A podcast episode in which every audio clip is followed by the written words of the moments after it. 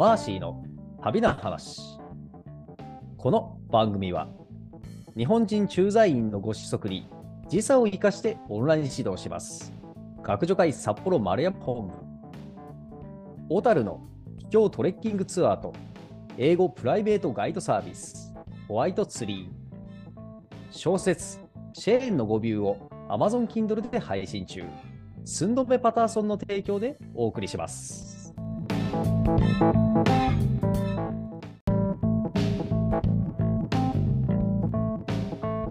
皆さん、こんにちは。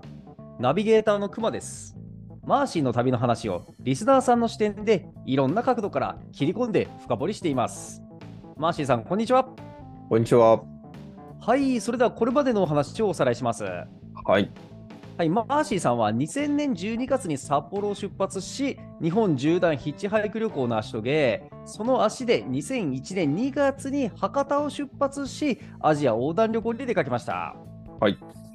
はい、東アジア、東南アジアを回り、途中ちょっと2001年の7月から10月ぐらいにかけてでしょうか、あニュージーランドにい飛んだこともありましたが、再び戻って2001年のおー11月に、えー東南アジアから今度は西アジアの西端であるトルコまで飛んで、そこから東へ東へと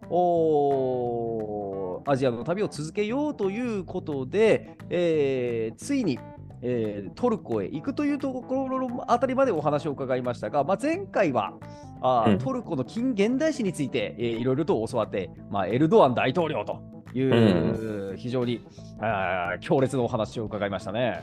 はい。そうですね。やっとトルコ編がスタートということで、はい。まあ僕的にはニュージーランドでのうん。ブレイクタイムが終わり、うん。まあ、いよいよ旅の後半戦が本格的にスタートという感じですね。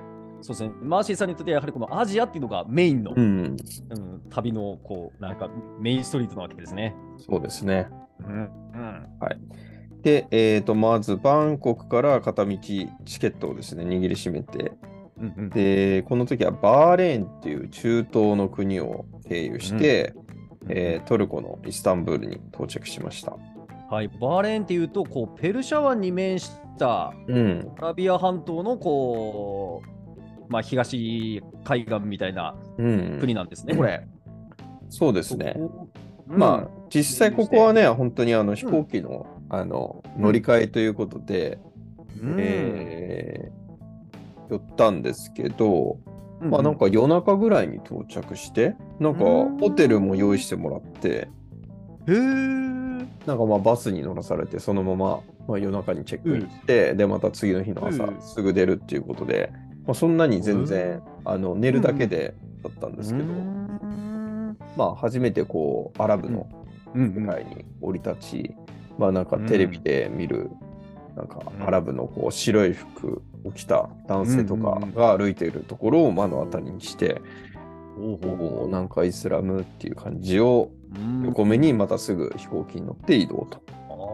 ああ、じゃあまあ軽く西アジア予行演習と。はい。ええ。そうですね。て、ついにトルコへと。はい。うん11月12日のお昼にイスタンブールに到着しましたと。はーい。で、まあ、まずは飛行機を降りて入国審査があるんですが、まあ、前、以前ちょっとあのチケットを買うときにお話ししたんですが、うん。僕は片道チケットしか持ってなくて、うん、うん。もしかしたらあの入国できないとうん。言われて、あの、なんだろう、うん。入れとうん。言われる恐れがあるということをちょっと頭の中に入れながら、うん。ヒヤヒヤしながら、うん。えー入国の準備をしてたんですけど、うん。まあ、それを見ていた親切なトルコ人のお兄さんで、うん。えームスタタさんっていう人がいたんですけど。その人がですね、いろいろこう先導してくれてですね、親切に、うんあの入国審査のゲートの場所とか、あと入国カードの書き方とかをうん、丁寧に教えてくれたんですよ。ああのムスタタさんは飛行機に同乗していた他の乗客ということですか？ああ、そう、ちょっとね、記憶が定かじゃないんだけど、うん。もしかしたらひ飛行機のとこからか、もしくはうん。降りて、そのニューイミグレーション行くまでで並んでる間で知り合ったうかちょっとん、なるほど。じゃないんですが、あ、じゃあや、まあ、いずれにせよ、この方も旅人だったわけですね。あ、いや、この人はね、あのトルコえのイスタンブールに住んでる人ですね。ああ、なるほど、なるほど。うん、だからどっかから行って帰ってきたところで、あまあ、困ってる日本人を見つけて助けてるという構図ですね。うんいいですね。いきなり親切な人にそうそうそう。うん。で、えーっと、いよいよ入国審査の時が来たんですが、もうドキドキですね。うんうん。まあ、トルコは事前にこのビザを取得する必要はなかったので、うん。このままパスポートを見せて、えーすぐ、うんうん。えーどうぞっていう感じなんですけど、うんうん。まあ、やっぱりその日本人ブランドがあったせいか、ちゃちゃちゃっと見て、うんえー審査が終わって、うん。もう数十秒で、はい、どうぞって。されてうん。結局その帰りのチケットあるのかとかっていう質問もなく、うん。スーッと通れました。いや、もう大勝利ですね。うん、うん。無駄な帰りのチケット買わなくて済んだと。はい。ですね。うんうん。で、えっ、と、そのムスタタさんは、この、うんなんですかね、外国人ではなく、トルコ人専用のレーンがあるんですよ。うん。なるほど。で、だから外国人とトルコ人で分かれるんですけど、うん。ここでもう分かれちゃって、えっ、と、なんですかね、あの、売売買する暇もなく分かれてしまって、うん。で、まあ僕は通過した後、多分トルコ人のレーンに並んでるんですけど、トルコ人の方が混んでるんで、うんどこにいるか分からず、まあ、うん。あありがとうとも言えず、ちょっとお別れしてしまったと。ううんん。まあ、それで、えっ、と、次は空港で、あの、まずですね、うん。両替をします。うん。うん。で、空港って大体レートがあんまり良くないんで、まあ、最低限。必要な分で、多分5000円か1万円ぐらい両替をして、うん。で、えー今度街中行きのバスをうんそのお金で、えーチケット買って乗ると。うん。うん。うん。で、えーバスに揺られてですね、えー安宿街があるイスタンブールの、えー中心中心部というか旧市街と呼ばれるエリアに到着しました。はーい。で、この時はあのもう11月でして、うん。11月のイスタンブールの到着した時の印象がまず、あのうんめちゃめちゃ寒いと。ああ、寒いんですね。うーん。で、調べてみたら11月の平均気温って最高が14度、うん。最低が9度っていう感じですね。なかなか寒いですね。うん、うんで特にね、東南アジアからね、あの暑いから来てるんで、余計寒く感じるんですよ。うーん。うん。うん。うん。まあ、それからあのバスを降りてですね、えーうん1時間ぐらいさまよって、うんうんえーやっと目的地のユースホステルに到着しました。はい。うんなんですが、まあ、この多分急激な気温の変化で、うん。えー、と実は体調を壊してですね、うん。えー3日ぐらいですね、大体あの、うん。ホテルの部屋にこもってました。ああ、残念。うん、ああ、そうですか。はい。うん。まあ、そんなトルコなんですが、はいまずトルコについて面白かったのが、うん。トルコの通貨であるトルコリラ。はい。このですね、桁が多すぎることにびっくりします。おーびっくりしますとかびっくりしましたね。はい。はい。えっ、と、この当時のレートでですね、うん、1ドルが150万トルコリラと。150万？なのでゼ、あゼロがいっぱいあるんですよ、お札に。は もうそれだけでゼロが7個と。い。ああ。なんで、うんご飯食べるたびにもう何百万払ってるか分かんなくなっちゃうわけですよね。あーあ、もう、もうあれ、じゃあ、ななんでしょう、あの、な100 100万リラ札みたいな札がもうすでにあるわけですね。そうです、そ普うです。はい。うんああ、つまりそのぐらいデフレと、ん逆か、インフレとうん、いうことだったんですね、当時のトルコが。そうですね。ああ、で、この時、イスタンブールのマクドナルドでですね、うん、チキンバーガーセットを頼んだんですけど、はい。えー、295万トルコリラでしたね。高いハンバーガーですね。なので、イスタンブールを、イスタンブールというかトルコは、の歩いてる人はその当時皆さん大体ミリオネアということ100 万長者と。で。そっかそっか、普通にね、ハンバーガー食える人は当然100万リラぐらいん。平気で持ってる、そうそうそう。あ皆さん100万長者と。そうそうそうそう。なるほど。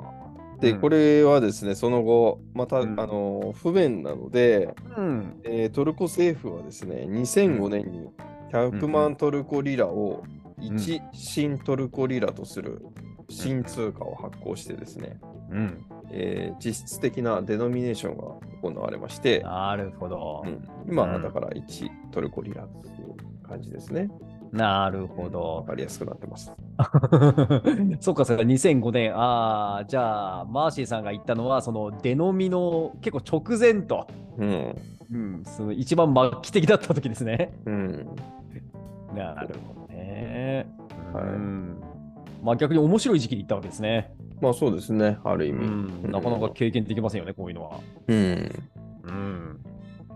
あとトルコに行って印象的だったのは、うん。トルコはあのイスラムの国なので、うん。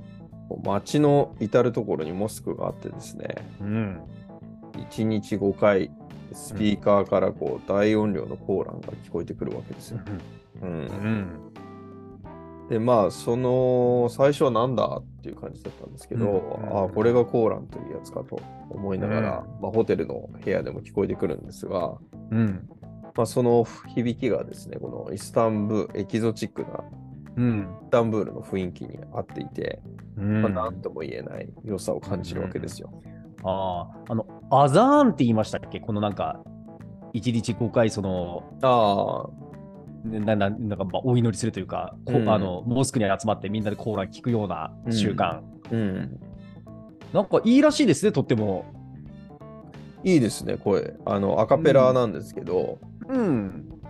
なんかお経とかだったら、なんかうん。平坦っていうか、うん一。定のトーンなのが仏教のお経ですけど、はい。コーランはすごい抑揚があって、おーなんか、あのーイスラム教徒でもないんですけど、うん。なんか心が癒されるようなバイブレーションで歌ってくれるんですよ。へー。いやなんかね、私の友達でやはり、えー UAE に行った、うん。あー人も、うーん、こう、慣れると日本に帰ってきて、これがないっていうのがなんとも物足りないと。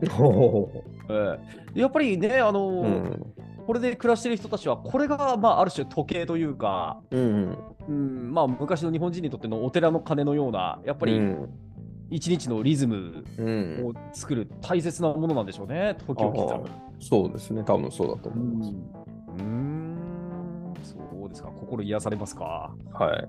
おーで、あとはですね、面白かったのは、このユースホステルなんですけども、うん、泊まっていた簡単な朝食がうんついてたんですよね。はい。えーで、まあ、フランスパンかな？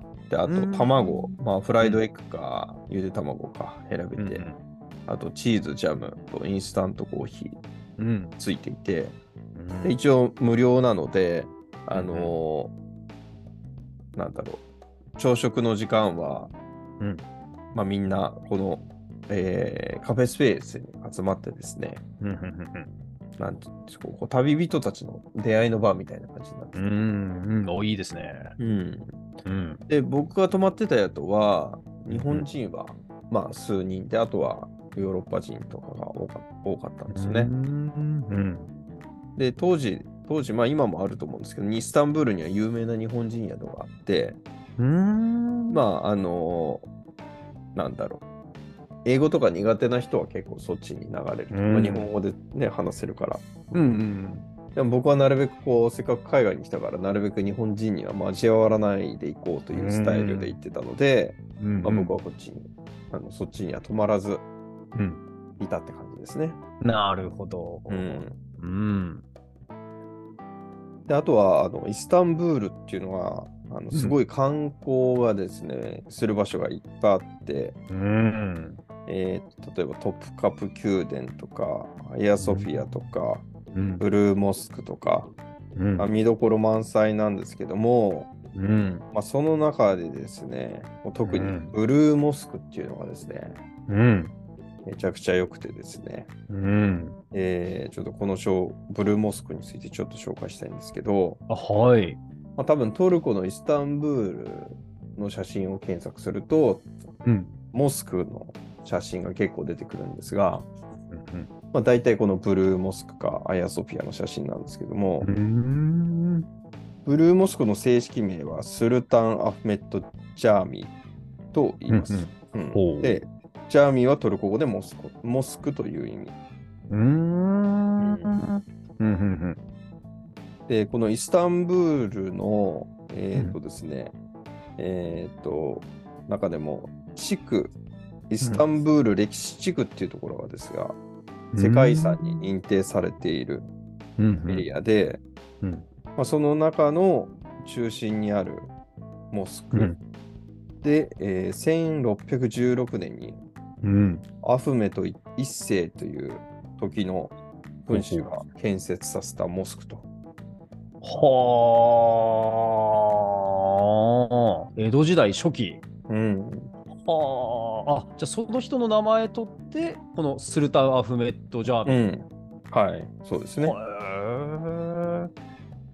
で、うんまあ、このオスマン帝国皇帝の意向を見せつけるために、建築に7年の歳月をかけた巨大なドームが、うんえーシンボリックで、あとうん6本のミナレットいう、うんうん伝統ですね、モスクの周りにこう塔が立ってるんですけど、うん。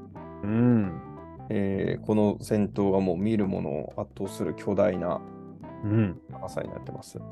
はあ。あ、先頭、いわゆる先端がとんがったうん塔ですね。はい、あここうこのん。上からあアザンを流してるうんあそういうことなんだ。そこかうんら歌うというか、うん音が出すわけですね。多分昔は上で歌ってたと思うんですけど、うんうん現代はまあそこにスピーカーが置いてあって、うん。まあ、テープで流してるのがその時うんタイムリーに歌ってるのか、そういうのが流れてくる感じですね。しかし、このドームの建設だけで7年かけたっちゅうことは、うん、これ全部作るにはおそらくもうちょいかかってますね、これ。うん、そうですね。やばいレベルですね、本当に。でちなみにこのモスクの、えはいーとミナレットのはい。本数うん。が、まあまあ、トルコだとあの、えー、とちっちゃいモスクは本数が1、2本うん。で地域で大きいモスクだと4本、うんでえー6本あるのはこの、えーうんブルーモスクのみと。うん。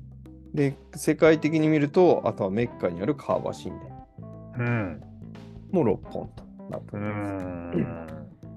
はあ、ってことは、そのイスラム教の総本山であるそのメッカのうんその一番大事なところと、まあ、要は同じレベルとうん、そういうこと。ですか。うんそれぐらいトルコがすごかったですよね。そうん、すごかったですね。その国力といい、その、まあ、うん王様のうん権力といい、めちゃめちゃすごかったと。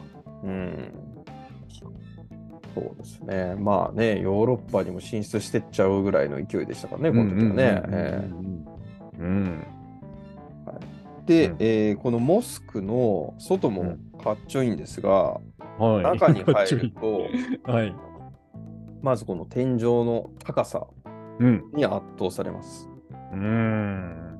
すげえ高ーってなって、はい。今度それに慣れてくる、ちょっと感覚が慣れてくると、ええーその内部のえ。うん。宝飾の美しさに目がく釘付けになりますね。あ、そっかそっか。まずは空間のそのでかさ、高さに圧倒され、えー細部にはまだ目がいってない時間っていうのがまずあって、うん。でその時間が過ぎると今度はその細部のそのデザインに今度はままた圧倒されると。うん。うん。面白いですね。で、まあ、このブルーモスクの場合、えっ、と、白地の壁にうん飾られたコバルトブルーのタイルうん。と、あとイスラム建築らしい美しいモザイク。うん。うん、が、えーまあ、すごい綺麗なんですけど、はい。このコバルトブルーのタイルが、うんえーこの、なんですかね、ブルーモスクと言われるゆえんであると言われてます。うーん。うーんだから、ブルーモスクの外から見てもブルーじゃないよってことですね。あ、そっかそっかそっか。中に入って初めてブルー、うんモスクワブルーになると。うん、はそうですね。で、うんあのイスラム教ではね、あのうん偶像崇拝が禁止されていて、あ。うんうんキリスト教とか仏教みたいにうん。うん。仏像とかあのキリスト像的なものはないんですよ、イスラム教って。そうですよね。なんか、うんイスラム教の神様っていうと、アラーの神、アラーとかアッラーとかよく聞きますけど、アッラーってじゃあどんなビジュアルのキャラって言うとな ないですよね。そうそう、それをとかね。そう書いてはいけないと。いけないんですうね。んうん。だからその分、そのなんだろう、こう信仰心がある人たちが、まあ、お寺の建築とかね、あの、うん。教会の建築とかに、うんうんえーアートとなって消化されると思うんですが、うんイスラム教の場合はですね、それが、なんだろう、このタイルの模様に現れているような感じがするんですよ。ああ、なるほどね。まあ、タイルなんで、あんなんていうかな、幾何学的な模様なんですけど、うんうん。まあ、それがまた、まあ、色とか組み合わせとかでこう美しさを表現していくっていう、うーん。なんていうかこうテレビ画面のなんかドットみたいな感じだよね。あ、まさになんていうか、グラフィックデザインうん。って感じですよね。うん。はあ、そっか。膨大な数のタイルがドットとなって、うん一つの巨大なビットマップデータを、うん。あー構成するかのような。そうへえ。こんなのが実はモスクの内部で見られるんで、うん。えーもしイスタンブールに行くことがあるリスナーさんがいましたら、ぜひブルーモスクの中を見ていただきたいとあ、思います。はい。私もね、機会が、もし行け行ける時があったら、ぜひ行ってみたいですね。そうですね。もう一生に一度は行った方がいいですね、あそこは。ああ、もうね、うん巡礼ですね、まさに。うん。あのー私、ちょっとイスラム建築のことや、ましてそのデザインのことは無知なんですが、うん。よく聞くのは、その、ミニアチュールとアラベスクって、この2つのキーワードよく聞くんですけど、えこの、あれですかね、もしかしてこのタイルとかを使ったこの、うん、そのモザイク的なやつが、その、ミニアチュールなんでしょうかね。ああ、すいません。僕そこまでわかんないですね。ごめんなさい。ちょええあのそこは触れない方が良かったかもしれませんけどええちょっとえあのいずれ、ね、あの私も機会やったら、じゃあちょっとその辺も調べてみたいと思います。ああ、そうですね。またイランに行ったらモスクが出てくるんで。あなるほど。調イラン圏も、イラン圏 までの宿題ということで。はい。はい、じゃあ、お今日はこのぐらいですか？そうですね。今日はこの辺で。はい、じゃあで、あのいよいよ多分次回にそのマーシンさんご自身のその、えーまあ、イスタンブールはじめトルコを歩いてみてのいろんな体験をまた聞けると思いますので、はい。楽しみにしております。はい。はい、ありがとうございました。ありがとうございました。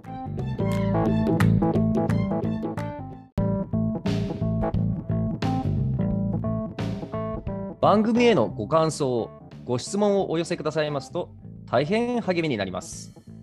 番組紹介ページにあるアドレスへのメールか、または Facebook ページへのコメント欄でお願いいたします。